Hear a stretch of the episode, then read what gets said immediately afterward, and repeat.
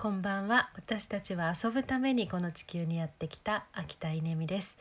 えー、今日はですね本当に短かった。でも長かった一日でした。朝6時からそして深夜0時まで、え、ひふみオンラインフェス2020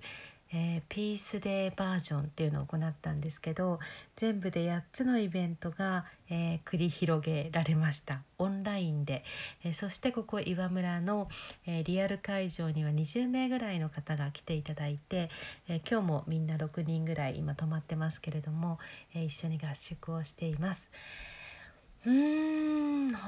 当になんか、えー、最後のイベントが1時間ぐらい前に終わったんですけどその後お風呂に入って、えー、なんか今ですねホット焼酎えー、お 焼酎のお湯割りを飲みながら、えー、なんかこう一息ついてるところです。なんかまだしばらく眠れそうにないなっていう感じです、えー、でも改めて思うのは人って、まあ、今日一日を振り返るとすっごいたくさんのあの仲間が手伝ってくれて、えー、私がまあ言い出したことに対して本当に快く本当に優しい気持ちで本当に全力で手伝ってくれて、えー、そしてたくさんの方が本当にたくさんの方が参加してくれて今日があります。っ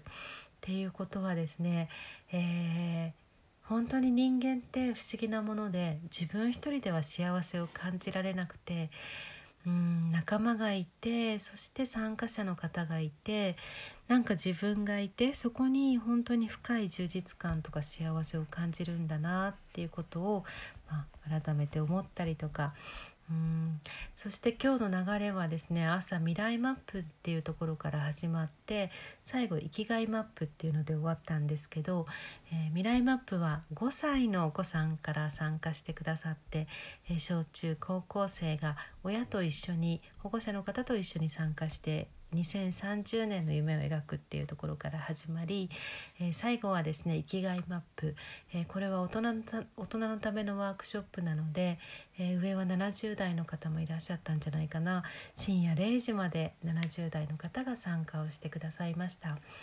でもこの今日の一日があるのも私は今日生きがいマップの最後に本当に感極まって実は泣いてしまったんですけどいやワークショップの中ではこらえました。で終わった後、えーと、みんなとのあの「ありがとうございました」って言った後、えー、リアル会場今日泊まってる6人の前でなんかポロポロ涙が出てしまったんですけれども